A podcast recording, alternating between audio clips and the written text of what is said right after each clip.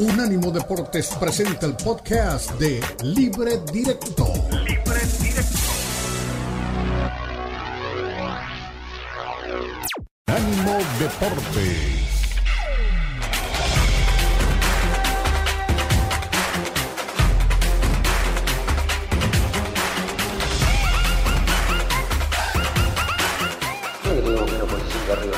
no fue el primero. Eh, sí que hoy tuvimos el inicio del primer tiempo hasta la jugada, de, hasta el gol, que sí teníamos el posicionamiento alto. Después ya ellos empezaron a posicionarse con más gente y teníamos que defender un poquito más bajo. Después en el, primer tiempo, en el segundo tiempo lo pudimos corregir, volvimos a marcar eh, y faltando en la jugada del primer gol rival cometemos un error. Desde el error ya nos quedamos, eh, creo que nos quedamos en ese error nos quedamos eh, pensando en lo que había pasado y quedaban muy pocos minutos y sabíamos lo que podía pasar con el rival ya posicionado totalmente alto con gente tirando centros como fue el segundo gol. De este lado, por favor. Buenas noches, Fernando. Omar Gómez de Contacto Rojiblanco. ¿Qué podemos esperar del Guadalajara para los partidos que se vienen ante rivales más importantes luego de que le costara un poco más el cierre, ahora que se vienen rivales más importantes como América y Pumas. No entiendo la pregunta. Eh, ah, la pregunta es, ¿qué se puede esperar de Chivas ahora que se vienen rivales más importantes porque le ha costado bastante el cierre? Y le costó, venimos ganando cinco partidos, errores. venimos de cinco partidos seguidos ganando. ¿A dónde nos ha costado? No entiendo la pregunta, por eso te la vuelvo a preguntar. No entiendo la pregunta. Cómo vienen los rivales, lo que viene para adelante, seguiremos intentando mejorar cada partido. Eh, no entiendo que la pregunta que nos ha costado cerrar cuando venimos de cinco victorias seguidas. Sensaciones del primer tiempo, donde a excepción de los primeros 15 minutos, eh, donde el rival tuvo un comportamiento muy presionante en nuestro campo y en algunas situaciones no, no, pudimos salir de, esa presión como quisiésemos.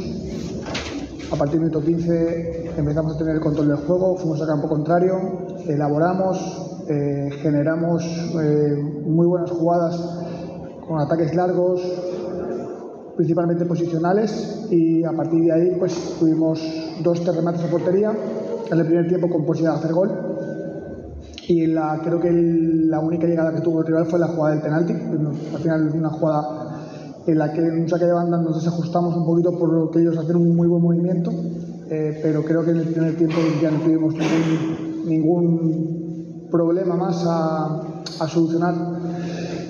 Y el segundo tiempo, pues la línea del primero. Eh, llevamos la iniciativa, tuvimos más posesión en campo contrario, 17 tiros a, 17 tiros a portería, casi 60% de posesión y el empate no es producto de la suerte, sino producto del empuje que tuvimos, del carácter, de los jugadores que entraron en el segundo tiempo que nos dieron una energía brutal para poder eh, seguir embotellando y metiendo al rival en su área y, provocamos esas dos jugadas que al final pues creo que es un resultado eh, justo. Bueno, eh, para Rescalvo el resultado fue justo, no creo que haya pensado lo mismo Gado, que tuvo el partido ganado hasta faltando segundos. Dos del Pocho y dos de Amarilla, fueron los dos dobletes de los dos jugadores de, de la competencia, de tanto de Chivas como de Mazatlán. A, mí no me había disgustado el comportamiento de Chivas, pero yo no sé, Fernando, ¿a ti te quedó debiendo Chivas al final? ¿O crees que fue más un raponazo de puntos en el cierre con esa jugada que se cierra el partido? Yo, creo que eh, sí hay que eh, cuestionar a Gago porque de cierta manera vas entregando el partido, ¿no? Sacas a todos los futbolistas de, más jerarquía y, que más eh, oficio tienen y que más preocupados podían tener al, rival, ¿no? Porque terminó sacando al Pocho, terminó sacando a Alvarado y terminó sacando también a Beltrán. No, no sé si estaba pensando ya también Gago en el partido del martes contra Necaxa y quiso administrarlos un poco, lo cual sería traicionar su propio discurso de que él va partido a partido y no piensa en el siguiente hasta que no termina el que, el que están disputando, pero eh, por ahí creo que es, la parte en donde podría señalar que, que, se equivoca. Después hay que entender también el proceso que está viviendo Chivas, ¿no? Con muchos jóvenes que se van a equivocar, que van a cometer errores. El otro día fue Mateo Chávez el que se equivocó, Gago lo sostuvo, el muchacho ha vuelto a rendir y está en buen nivel. Ahora creo que el tal Arrangel se equivoca en uno de los goles en la salida. Eh, en fin, e, es un proceso por el que está pasando. Pero también dejaron de pitarle un penalti a Chivas, un penalti gigantesco. que era claro, ah, ah. que era claro, que era claro, ¿no? Entonces, eh, yo, yo creo que te queda eso, un empate con sabor a derrota. Si bien creo que no dominaron a Mazatlán todo el partido, ahí sí estoy de acuerdo con lo que dice Recalvo, que, que tampoco es que Chivas haya dominado. Mazatlán no había generado nada, ¿no? No, no había, no había dado opciones de, peligro hasta que cae el primer gol y a partir de ahí también me quedo con lo que dice Gago, ¿no? Que por ahí el equipo se quedó pensando en el gol y más en el miedo de que le hicieran el segundo que de, que de tratar ellos de ampliar la ventaja, pero creo que esto viene también por el mensaje desde la banca, ¿no? Por los cambios, por sacar a los jugadores importantes. Eh, entiendo que haya querido modificar a línea de cinco, se veía hasta cierto punto lógico, pero sí sacas a los tres futbolistas de mayor peso en la cancha y, le cedes la iniciativa al rival, ¿no? Ahora, Eli, los técnicos son muy dados a, es que yo estoy pensando solo en el partido de hoy. Yo no les creo, yo no les creo, ellos, y más con la planificación que tienen de partidos a corto y mediano plazo. Ellos piensan en los otros partidos, no te lo van a decir, no te lo van a decir, pero el viernes pasado, ¿fue, ¿sí fue el viernes? Cuando hablamos de, sí fue el viernes, de Toluca y Paiva. Con el tema de Paiva, exacto.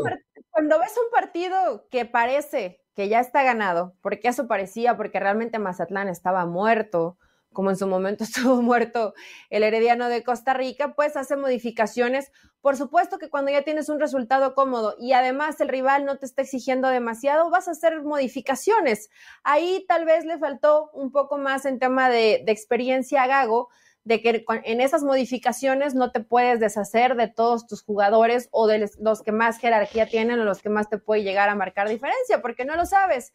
Era ese resultado a dos, pero te cae un gol y comienzas dentro de esta presión y por ahí te comienzas a equivocar y también le ha pasado esto, ¿no? Que mete a gente joven, ahora fue Padilla, pero ha sido ahí en cada uno de los partidos mete gente joven y lo expulsan. También quedarte con uno menos, aunque sea en los últimos segundos, te termina, te termina pasando factura porque te desconcentras, porque en lo que te ordenas o en lo que modificas y se te comienza a, venir la noche. Creo que fue un partido que se equivocó Gago en el manejo, pero que también pues fuiste víctima de tus errores y de esto que viene arrastrando Guadalajara desde hace mucho tiempo y que parecía que corregía, pero debe ser mucho más incisivo tal vez en ese aspecto Gago, saber cerrar los partidos, ser inteligente, tener la, tranquilidad, la capacidad eh, para poder llevar ese partido a buen término. Eso le ha, lo ha sufrido Chivas con la mayoría de los entrenadores. Veremos si Gago, ahora que ya aprendió, porque me imagino que aprendió a pesar de que le molestaron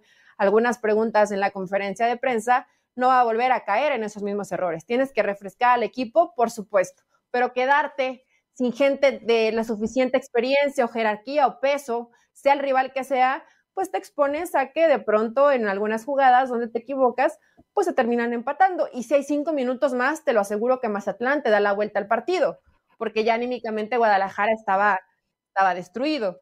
Pero no hay que alebrestarse tampoco tanto, Ricardo Fer. Yo creo que Chivas va, va por buen camino. Le faltaban también jugadores importantes, ¿no? No estaba el Guti, que, tuvo gripa, no estuvo Cowell que tuvo gripa el Tiva Sepúlveda que sigue recuperándose de la fractura que sufrió. Eh, y, falta ver cuándo va a regresar. cuándo va a regresar Macías y, lo del Chicharo, ¿no? Que, parece, o por lo menos lo que yo tengo entendido, lo quieren ver contra León. Quieren ver si puede llegar al partido contra León, que sería en unas en un mes más o menos, ¿no? La, la idea la idea es que esté para la vuelta del clásico de Conca Champions y para el clásico de Liga, pero siempre y cuando haya podido tener minutos antes contra León. Muy bien. A ver, a mí, a mí Chivas no, no me disgustó en su funcionamiento. A mí me gustó cómo, está, cómo estuvo jugando Chivas. Tiene pasajes en donde parece le regala iniciativa al rival, pero no son drásticos momentos. Simplemente Chivas como que se acomoda, le da iniciativa al rival un ratito y vuelve y recupera. La presión tan tras pérdida de Chivas es muy bien hecha, muy bien hecha. Es un equipo que presiona alto y presiona tras pérdida. Entonces, eso ayuda mucho a la recuperación del balón más cerca del arco, del arco rival, y eso es lo que se le está viendo. Ahora, Gago, no sé si cometió algún error, Fernando puede tener razón en, la, en los jugadores que cambió. Pero a ver, él tiene que confiar en, en los que cambia para que le den rendimiento similar o mejor. Los cambios son para mejorar siempre, ¿no? Eso, eso es entendible y, yo no le reprocho que, meta a los jóvenes y que les dé minutos, al contrario, es algo que le aplaudo a Gago. Mi único punto es, no, no puedes sacar a los tres futbolistas de más jerarquía que tienes, ¿no? Porque terminó así, o sea, terminó sentando a los tres, terminó sacando al Piojo Alvarado, al Nene Beltrán y al Pocho Guzmán. Entonces, ahí sí me parece que desbalanceas demasiado el equipo porque, porque pierdes el peso específico que te dan estos tres futbolistas. Por lo menos mantén alguno dentro de la cancha, haz que Mozatlán se siga preocupando por ti. Y, la otra que le tiene que quedar claro a Chivas, que, que creo que eh, fue quizá uno de los pecados de Paunovic y espero que ahora Gago lo haya aprendido, Chivas no puede pretender cerrar un partido echando el equipo atrás. La manera en la que Chivas tiene que cerrar los partidos es perdónenme, perdónenme, aquí interrumpo lo tuyo, Fernando, porque la pregunta, la pregunta del reportero entonces era válida. En, el cierre de los partidos, y se le molestó Gago, que Gago le, ¿cómo me va a hablar de que encierro si vengo de cinco triunfos? Creo que él no le entendió, eh, eh, quiso entender otra cosa, Gago, fue muy vivo. lo que pasa es que a veces se quiere editorializar tanto la pregunta a veces se quiere editorializar tanto o se quiere suavizar la pregunta que, que no, no, se entiende realmente el mensaje. Me parece que las preguntas que eran claves en esta rueda de prensa, la primera era, eh, eh, ¿te equivocaste con los cambios? ¿Se equivocó al sacar a los tres jugadores de más peso? ¿O lo hizo ya pensando en el próximo partido? Punto número uno. Y punto número dos, eh, ¿cómo puede hacer Chivas para cerrar mejor los partidos cuando ya tiene una ventaja cómoda, ¿no? Sí, sufrir Esa fue la pregunta del pibe. Esa fue la pregunta que le hizo el pibe. Pero, pero, la, la, la, la, envolvió con una retórica. La, envolvió demasiado, sí, la envolvió demasiado. Y cuando, y cuando, y con todo respeto, y con, perdón, y con todo respeto para el colega, cuando Gago lo encaró, pues se cagó y ya no supo qué preguntarle, ¿no? Pero... sí, sí, se quedó callado. Gago lo confundió, porque yo creo que el reportero como que llevaba su pregunta, la adornó tanto que se le olvidó qué le quería preguntar y Gago lo termina confundiendo cuando lo interrumpe. Pero esto que dice Ferde, no te puedes quedar sin todos tus referentes. Y es una máxima que observé en el partido del Pachuca contra América. Hace cambios Almada, faltan, además contra América ibas empatado faltando poquito más de 20 minutos y dices, pero si Daisy estaba jugando bien y por qué, o sea, te comienzas a, a cuestionar por qué si hay jugadores que están jugando bien, vaya apuesta por la gente joven, pero no sacó a Rondón. Y creo que Rondón era un jugador que pudo haber sacado. Y al final, Rondón es el que participa. ¿Y, usted a qué hora se me fue a hablar de Pachuca?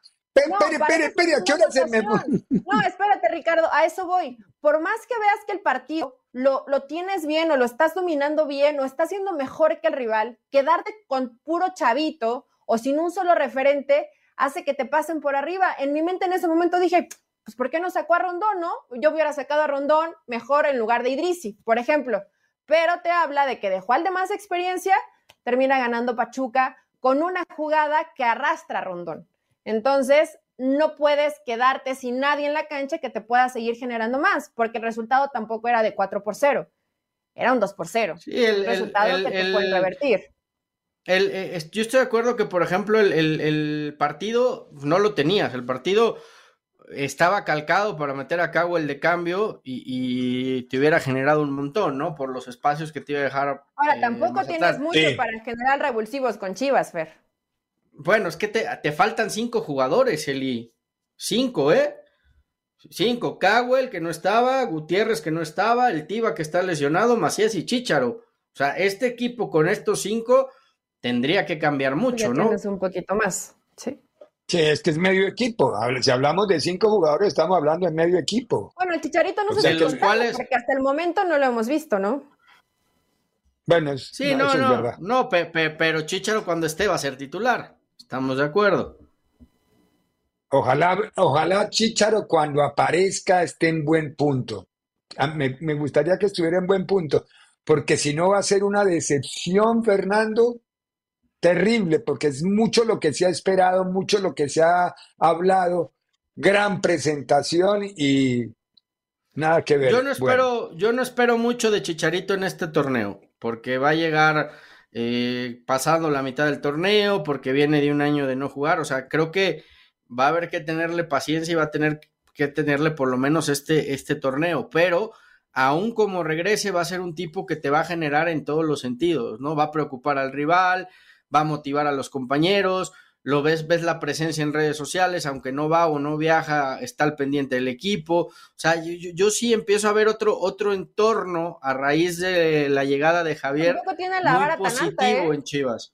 Macías se la ha pasado, tampoco tiene la vara tan alta. Macías se la ha pasado lesionado, tampoco hemos visto mucho de Macías. Y Marín, pues te cumple, pero tampoco es el jugador que te marca tanta diferencia. Entonces, con que Javier esté ahí en el nivel regular después de tanto tiempo sin jugar, creo que con eso le alcanzaría para por lo menos este torneo cumplir con la expectativa que por más que haya emoción, Ricardo, no puede ser tan alta de un jugador que viene sin jugar ya casi un año, ¿no?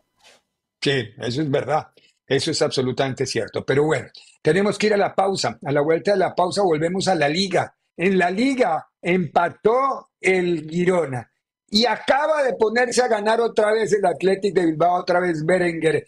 Ha sido la figura de la cancha esta tarde. 2 a 1 va ganando el Athletic de Bilbao, minuto 58 en el total del compromiso. Vamos a la pausa y hablamos con y escuchamos a los técnicos de Barcelona y de Celta, con, a Benítez y a, y a Xavi, porque el Barcelona a los trompicones y como sea gana los partidos.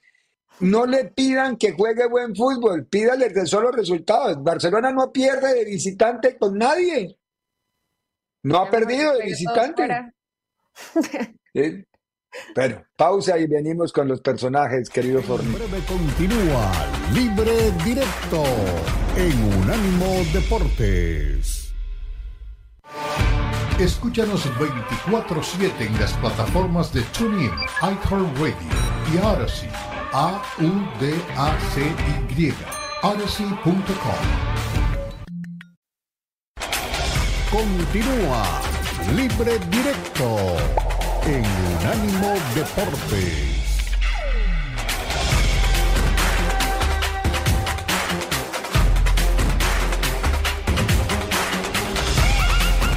Con las ganas del equipo de ganar, creo que es muy merecida la victoria y bueno, al final esto queda en una anécdota, pero hay que, evidentemente hay que mejorar en, en la concentración, sobre todo en los primeros minutos de cada parte, ¿no? Buenas tardes, Alfredo Martínez de Radio Estadio Onda Cero. Buenas tardes. Em, ¿Cómo has vivido los últimos minutos? El equipo lo intenta, o sea, quizás eh, no, ceja nunca en el empeño de conseguir la victoria hasta el último minuto, pero ¿cómo has vivido esa situación? El penalti, la repetición del penalti, luego incluso se quejan de que pudiera haber entrado algún jugador. ¿Cómo has visto esa situación y qué te queda esa sensación de que el equipo puede crecer a, raíz de una victoria tan eh, anímicamente importante como esta? Sí, a la pregunta del final sí, creo que nos va muy bien para la moral, para la confianza, para creer Creo que hemos hecho muchas más cosas bien que, que, no, que no cosas malas hoy, ¿no? Creo que es un paso importante, eh, no solo en la victoria, creo que el equipo ha crecido del día del Granada y bueno, se ha visto un buen Barça. Especialmente me ha gustado la primera parte, creo que hemos dominado, hemos, tenido a Celta bien, no han salido prácticamente en una, dos contra, contras, dos transiciones. La segunda ya la hemos sufrido más, porque el, gol ya nos, nos pone un poco más tensos. Pero bueno, el equipo lo intenta hasta el final y hasta donde, hasta donde nos llega, que es este año, pues esta temporada, estamos abonados a sufrir, a victorias épicas, al final llevamos unas cuantas, pero bueno, significa que el equipo cree en, lo que estamos haciendo.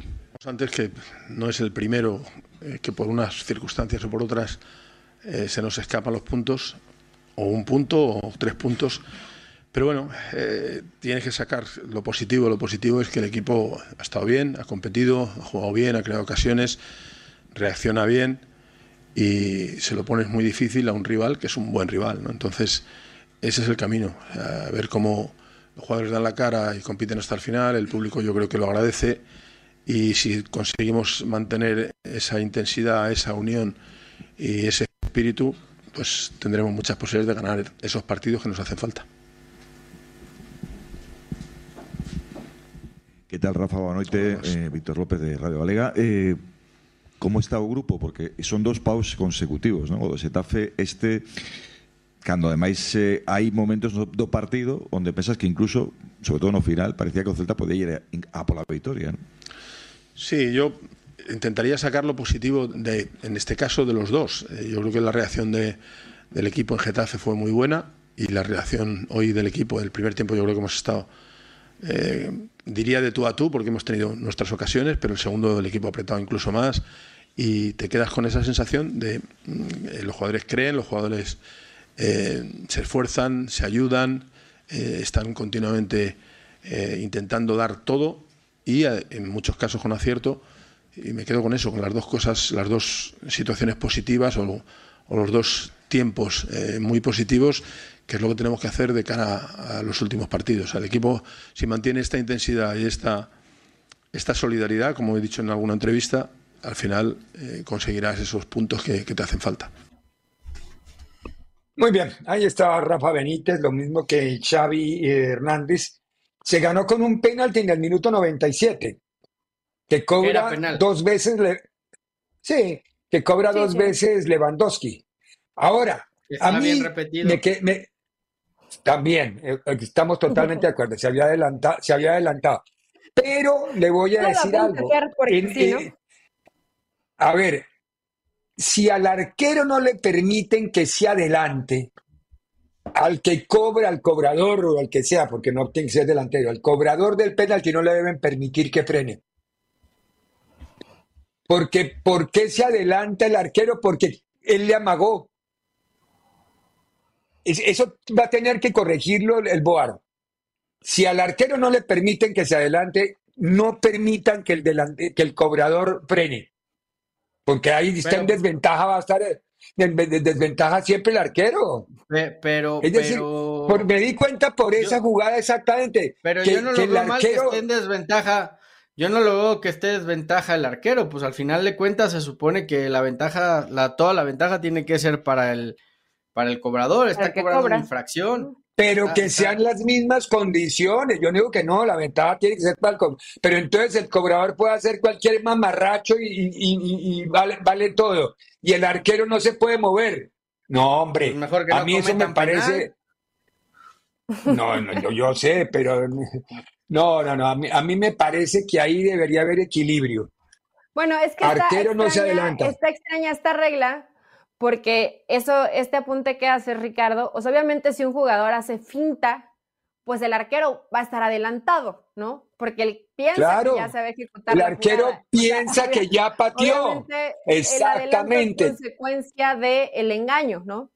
Pero eh, bueno, a lo mejor tendrían que ser más específicos en la regla. Si el, si el cobrador al momento de ejecutar el penal eh, hace una finta y se queda un momento detenido y en ese momento se aventó el arquero, bueno, ¿a- ¿en qué momento quieren que se aviente, no? Hasta que el, el balón ya está dentro de su portería, pues Ah, sí, no, no, no. Entonces, sí, no mejor, no quita, mejor quitarse el arquero y métalo, sí, porque que- ¿cuándo va a tener el arquero una opción? Pero fue, sí era un penal. Sí, no, no, no. Y fue bien cobrado y fue bien repetido. O sea, se llevó la regla conforme Sí, sí, se tenía acuerdo. que llevar. Y Barcelona no fue, un, no fue un espectacular partido del Barça, pero saca el resultado.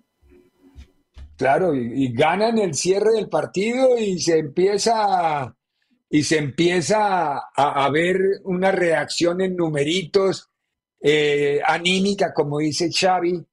El fútbol no es el más depurado tampoco, pero al menos el- en la cancha el resultado se da y los... Yo creo que la... la Necesaria por el partido que tiene la media semana en Champions. Exacto, eso, eso. Le surgía una victoria. Eso. Que se quede Ah, tranquilo porque estuve viendo al Napoli y es un mugre ese Napoli. Nada que ver con el Napoli de la temporada pasada. Pues el Barça es horrible digas ese Napoli. bien anda como para estarse Bueno, no tampoco, sí creo. es verdad. Pero, pero sobre todo ganas eso, ganas en la confianza y en lo anímico de cara a un partido muy importante que vas a tener en, en Champions, porque el funcionamiento sigue sin aparecer por momentos, por momentos br- brilla el equipo. Y, vuelvo a, otro tema, ¿no? El rendimiento muy, muy, muy, muy, muy bajo de muchos futbolistas, ¿no? Que tendrían que estar en mejor, o de los cuales se espera mucho más y que evidentemente no, no están rindiendo lo que, lo que se esperaba en el Barcelona. Pero bueno, eh, darle vuelta a la página, seguir sumando en la liga.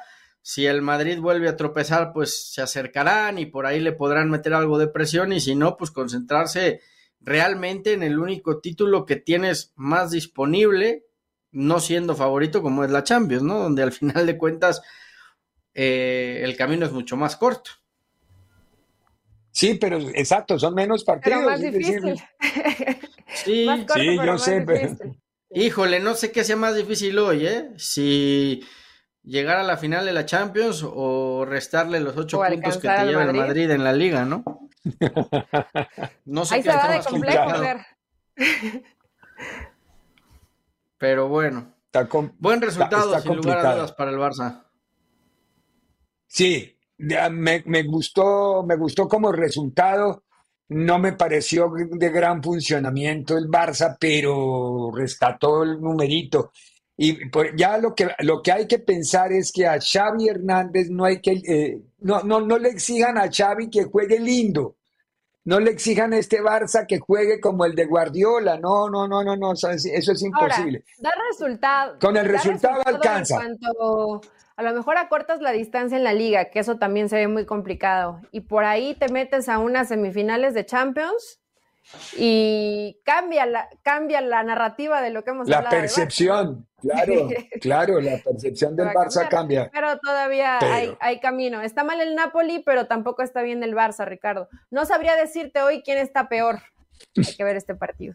Qué, qué horror. Pero bueno, vamos a ir a la pausa. Recordemos que mañana ya se juega la fecha 9 de la Liga MX, la 9. Esta era la 7. Mañana se juega la 9, pero el fin de semana se juega la 8. Yo sigo sin entender los directivos del fútbol mexicano lo que hacen con los números. De verdad que es, es ridículo. Pero bueno, tenemos que ir a la pausa, a la vuelta de la pausa. El partido de anoche en Monterrey, Monterrey-Toluca. A mí me gustó mucho este Toluca. No entiendo por qué la gente se le embejucó a Toluca. Tal vez por el resultado, pero creo que a la veces, a de veces, Volpi, ¿no? sí. Y tan No, no, no. y ahí- tan, y tan feo que lo maltrataron. El Uy, qué feo que lo maltrataron. Sí, pero mal, mal, mal, mal. Pero bueno, vamos a ir a la pausa y escuchamos al Tan Ortiz y a Renato Paiva y hablamos un poco de este partido que mereció goles, pero no hubo. En breve continúa Libre Directo en Unánimo Deportes. Continúa Libre Directo en Unánimo Deportes.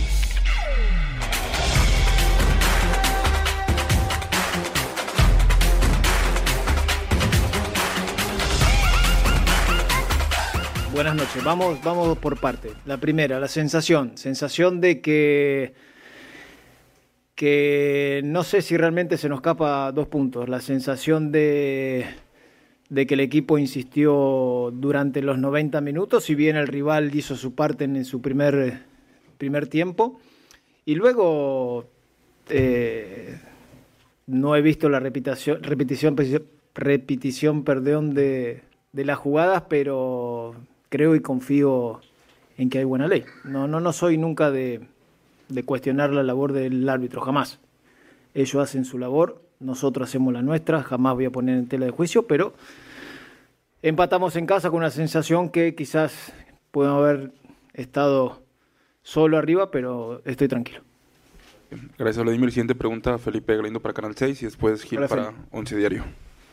Gracias, Manuel. Hola, profe Felipe Galindo de Canal 6 Deportes. Ahorita que hablaba de las sensaciones que, que los deja positivo, ¿qué cree usted que faltó hoy porque quizá en, el, los partidos anteriores, aquí en casa, de visita también, el equipo eh, llegaba con mucha intensidad durante el primer tiempo, cerraba también eh, de buena manera o, estaba aprendiendo a, cerrar ya los partidos con el marcador a, favor. ¿Hoy qué le faltó, profe, a su equipo? Sí, buenas noches, Feli. Eh, el primer tiempo estuve un poco impreciso, a mi modo de verlo, no lo he visto, pero se me vienen jugadas en el momento de imprecisión. Eh, el rival tiene buena calidad, donde tiene buenos jugadores y juega. El segundo tiempo creo que fue muy predominante desde nuestra parte. Creo que Toluca no tuvo una ocasión, si no me equivoco, y la generamos, no la pudimos meter. Bueno, el momento crítico, claro, eh, es el fracaso de jueves, eso no hay duda ninguna. Entonces, en un partido muy raro, uh, de jueves, donde tú haces una primera mitad buenísima y estás ganando la eliminatoria por 4-1, y después en 30 minutos, en tres tiros, te hacen tres goles. Em, es un fracaso muy grande, pero mismo así el, el juego del equipo va generando cosas interesantes no creo que tengas tanta razón por ahí. Mm, eh, hemos hecho algunas cosas muy bien hechas hasta ahora. No es por acaso que somos el mejor ataque del campeonato. Eh, que nos debería dar más puntos, sí, pero no los tenemos porque también somos de las peores defensas. Entonces buscamos ese equilibrio. No me siento obvio que en un momento que nuestra, afición tiene toda la razón de la molestia de jueves, eh, y yo soy el primero a decir, Ah, me sentí un poco responsable por eso, porque sentí la eliminatoria resuelta y ahorré algunos jugadores para este partido porque sabía la contundencia y la dificultad de lo que es jugar aquí contra el líder del campeonato hasta esta fecha. Y se probó que Valver Huerta salió con dificultades en su rodilla. Entonces eh, yo no hago las cosas porque me apetece o porque me da la gana, yo hago las cosas porque tengo la percepción de lo que es trabajar con los jugadores todos los días. Muy bien, uy, este también se molestó. Yo no hago las cosas porque me dé la gana, sino porque estoy con los jugadores todos los días. Y es verdad, hay muchas cosas importantes en esto para analizar. Nosotros a veces criticamos algunas circunstancias de los directores técnicos, pero si ellos están con los jugadores todos los días, que por qué no pone a Pepito, pues porque Pepito no debe entrenar bien, es una posibilidad, molesto, Molesto tendría que estar el señor Valentín Díez después de todo lo que le ha invertido a este Toluca, después de que le dio la oportunidad de su vida al señor Paiva y que el señor Paiva viene a hacer un ridículo histórico en la Conca Champions, ¿no? Me parece que ahí es en donde tiene que haber pero, eh, pero Fernando querido, yo no creo que sea el responsable de la derrota del jueves. Para mí, los jugadores son los más importantes responsables. Sí, claro. claro, él tiene que ver y él mismo dice, yo soy el primero. Ok. Pero para mí, los jugadores daban vergüenza. Daban vergüenza. Te parece, te, parece, ¿Te parece que el Toluca está, este Toluca está a la altura de lo que pretende la institución y de la inversión que han hecho? Si me preguntas el partido de anoche, sí. El partido de anoche fue un juegazo un juegazo y me encantó el Toluca del primer tiempo. Es decir, no, no, no, tiene un, Compitió bien, tiene un muy buen equipo. Pero, pero tú estás hablando del partido de anoche, yo te hablo de la competencia en general. Lo que pasa es que Toluca es esto. Va contra Monterrey y le da un juegazo y luego durante tres semanas no, no la ve y luego vuelve a dar un buen partido y luego vuelve a desaparecer. O sea, no, no, puedo, no puedo hacer ese juicio. La, inconsistencia de Toluca no, no es de ahora, es de hace rato en la liga y, lo cierto es que yo creo que tiene equipo y tiene una inversión para mucho más de lo que ha demostrado en los últimos años. Y lo de Rayados, yo por eso insisto, yo a Rayados, yo ya no lo pongo como candidato, porque Rayados podrá tener eh, el plantel económicamente más poderoso de la liga, podrá eh, reforzarse con quien quiere y como puede, pero al final, tristemente, este equipo cuando llega a la liguilla no compite. Pero no seas tan drástico, espérate que llegue esta liguilla. Rayados cuando no juega Romo.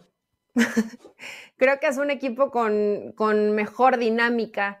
Aunque yo sé que Romo ha participado en pases de gol, en asistencias, que es un tipo que llega de segunda línea, a mí me parece que hace lento al equipo y sí le corta un poco la dinámica que por momentos Rayados eh, nos ha mostrado en este torneo. Yo creo que Rayados iba a ser protagonista, tiene un gran equipo y generó oportunidades. En este caso no anduvo fino eh, en la puntería, además de una muy buena actuación de Huelpi. Lo mismo que Toluca. Y cuando revisamos línea por No, hay dos goles eh, bien anulados, pero no bien anulados, eh, realmente tiene un, buen equipo. Para ser un equipo tan desequilibrado es, es sorpresivo, ¿no? Pero tampoco lo logró Nacho Ambriz. No logró tener un equipo que así como ofendía, también era un equipo que fuera ordenado en defensa. Pero tienes ahí a Huerta, Araujo, ¿no? Que hace este recorrido, que creo que es un jugador que eh, de lo mejor que tienes en, en Toluca y después en el ataque veas, ves a Meneses, ves a Alexis Vega, eh, creo que tienes un equipo como, como para hacer, El Gacelo. Eli, el Gacelo. Apertura, apertura, apertura 2019, el último título de Rayados, ¿eh? Hace ya un rato. Sí, no, en eso tiene razón. en eso tiene razón. y a, Nachito Ambriz le gastaron 60 millones. 60 millones le gastaron a Nacho. ¿Y cuánto se gasta Rayados cada temporada?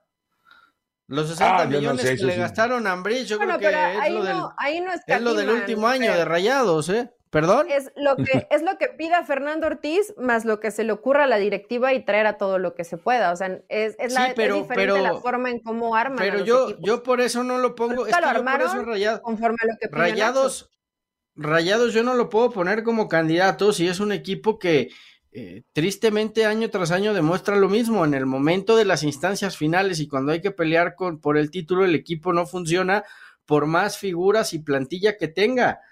2019 es último título en la liga y 2017 la, la vez anterior que llegó una final. O sea, no, no es un equipo que en las liguillas digas es todo este arsenal que tiene va a salir a relucir porque eh, parece que es como como de estos clubes ricos en Europa que compra por comprar, no que compra bajo un proyecto deportivo sólido, ¿no? Es la realidad. Un club estado. Y, perdón que se enoje la gente, es que acá no son club estados, Ricardo, acá son club empresa. Entonces, en, México En, México todos los clubes son clubes empresas y de acuerdo a lo, a lo, que genere la empresa que es dueña del club, es lo que se gastan en el, en el equipo, ¿no? Porque a ver, seamos sinceros, Rayados y Tigres son el hobby, son el pasatiempo, son eh, la caja chica de Cemex y de FEMSA, o sea...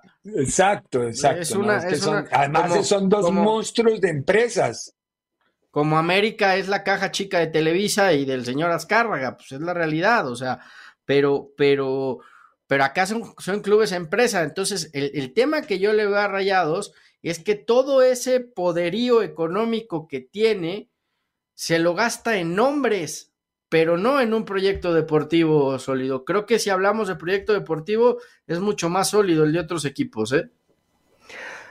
Es posible que tenga razón, pero, pero yo veo a Rayados. Una versión un poquito, un poquito más suelta, un poquito más eh, tirada para adelante de lo que lo veía, por lo menos voy a hablar del proceso de Fernando Ortiz, porque en esto todos lo sabemos, pero, o sea, la inversión cada torneo es muy alta. O sea, Rayado siempre debe ser candidato por el plantel que tiene, pero no siempre va a la par con el funcionamiento que tiene. Creo que hoy yo sí he visto, eh, por lo menos ya se ve más el trabajo de Fernando Ortiz. Yo sí, yo sí pongo a Rayados como candidato, ¿eh? Y este partido contra Toluca fue un buen partido de pronto me pongo a buscar los puntos débiles de Rayados y pienso tal vez que a lo mejor en la defensa. Víctor Guzmán es un muy buen central, pero yo creo que a Héctor Moreno ya le cuesta, ¿no? Entonces puede ser. Son 36, casi 37. Sea el único, la única ligera debilidad que pueda llegar a tener Rayados, pero es que en todas sus líneas es un equipo muy competitivo, muy. No, y, jugado individualmente visto, los jugadores de Rayados son un equipo muy técnico, un equipo con muchísima calidad. Si lo hace jugar bien el Tano, yo sé que a Fernando no le gusta el proyecto de Rayados porque les parece el nuevo rico del fútbol mexicano, pero bueno, nada que hacer, Fernandito. Tenemos que ir a nuestra pausa y cerramos con uno que sí te gusta mucho. ¿Qué pasó con Pumas? Pobre Nachito, Nachito viene saladito desde hace ratico. Se ha comido ocho los dos últimos partidos, uno con Pumas. Eso al menos fue lo que él contestó. Pero bueno, vamos a ir a la pausa y escuchamos a Nacho y escuchamos a Lema. Primero Lema y después. Continúa Libre Directo en Unánimo Deportes. Unánimo Deportes tiene su propio canal de YouTube para que nos escuches y nos veas. Unánimo Deportes en YouTube. Míranos, míranos. Unánimo Deportes presenta. ¿Sabía usted que el jugador más pequeño en las grandes ligas fue Eddie Gaddell? Medía apenas un poco más de un metro de estatura. Comenzó jugando con los desaparecidos Browns de San Luis. Esa franquicia se mudó a otra ciudad para convertirse luego en los cerveceros de Milwaukee. Manny Pacquiao ha estado en el top 10 del box en cuatro décadas distintas. Ganó su primera corona a los 19 años por nocaut ante Chacha y Sasakul. Ha reinado en ocho categorías y aunque cayó contra Mayweather, superó a Tim Bradley en dos de sus tres peleas. Se destacan ocho inolvidables peleas contra mexicanos, como contra Marco Antonio Barreras, Eric Morales y Juan Manuel Márquez. Floyd Mayweather ganó títulos en cinco categorías y ha sido el boxeador taquilla pay-per-view más destacado en las últimas décadas. Desde que se convirtió por primera vez en campeón ante Genaro Hernández hasta su despedida contra Conor McGregor. Mayweather se enfrentó a 23 púgiles y venció a 15 campeones mundiales seguidos antes de retirarse.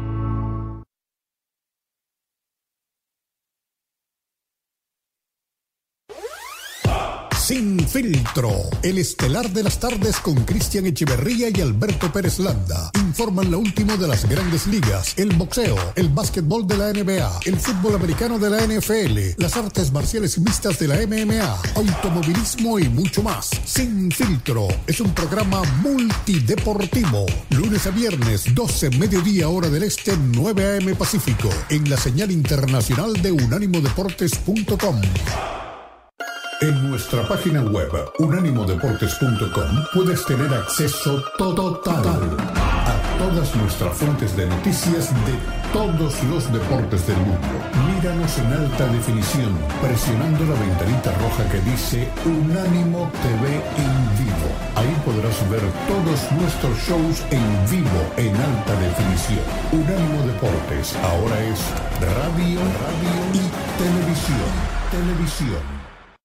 En nuestra página web unánimodeportes.com puedes tener acceso total a todas nuestras fuentes de noticias de todos los deportes del mundo. Míranos en alta definición presionando la ventanita roja que dice Unánimo TV en vivo. Ahí podrás ver todos nuestros shows en vivo en alta definición. Unánimo Deportes ahora es radio, radio y televisión. Televisión. ¿Tienes un carro viejo? ¿Sabías que puedes donarlo y salvar una vida? United Breast Cancer Foundation necesita tu ayuda. Ellos quieren continuar salvando vidas ofreciendo exámenes de la mama gratis o a un costo bajo para todas las mujeres. Cuando donas tu carro o camioneta vieja, aunque corra o no corra, eso ayuda a pagar todos los exámenes. Además, tu donación es deducible de impuestos. Llama al 800-770-6837. 800-770-6837. 800-770-6837.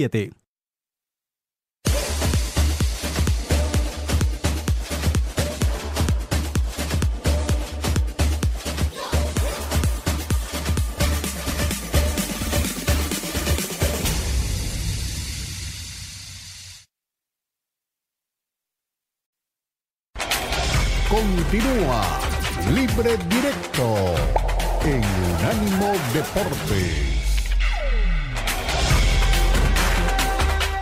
Información de, de por el, tipo de movimiento. eh, obviamente eh, estimamos que es una, lesión muscular, no sabemos el grado, no tiene nada que ver con, la lesión que lo aquejó el, torneo pasado, es en la otra pierna, en otro músculo, pero bueno, no, vamos a esperar a mañana para, tener más información. Eh, y del otro, es lo que, lo que intentamos, lo que buscamos.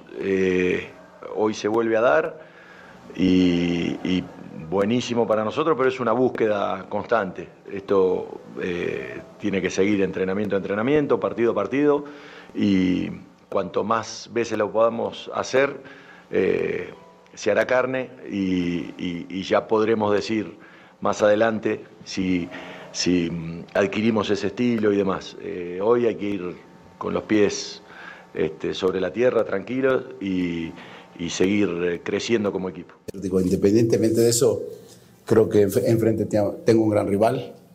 La verdad que juega muy bien al fútbol. Ya lo había, yo lo había dicho unos días antes cuando me entrevistaron y no es de ahora. Creo que desde el profesor Lilini este equipo cada vez mejora más, mejora más.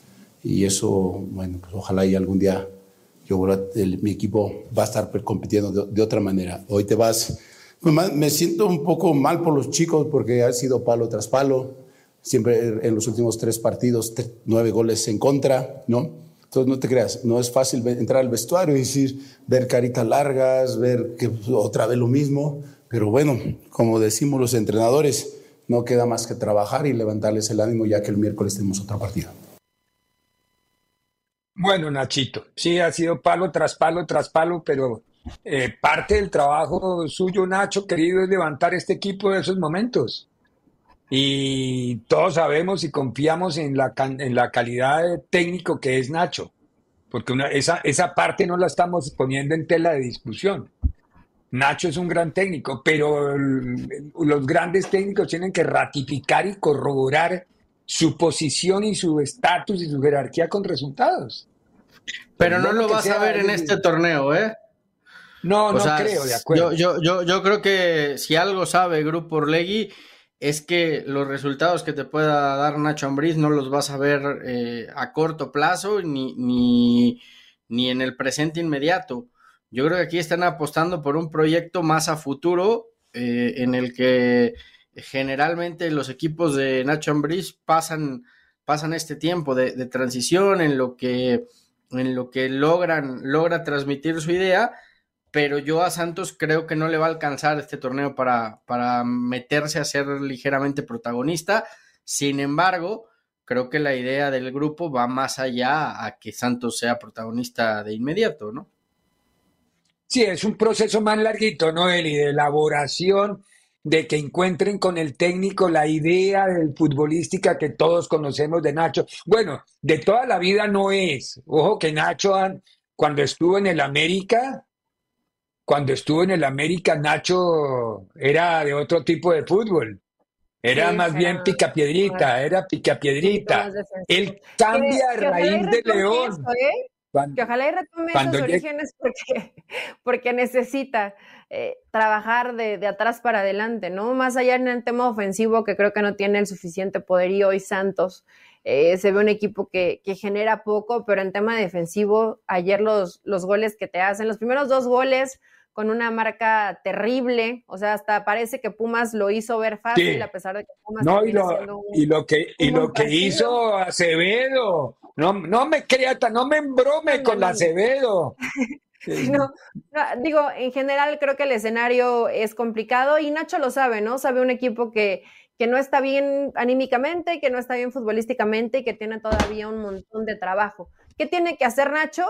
Pues tratar de rescatar a Santos lo, lo mayor posible para cerrar con dignidad el torneo y ser último de la tabla general. Creo que para otra cosa no te da hoy, no hay tiempo, no hay Muy bien. tiempo y hay mucho, que, mucho trabajo para Nachito.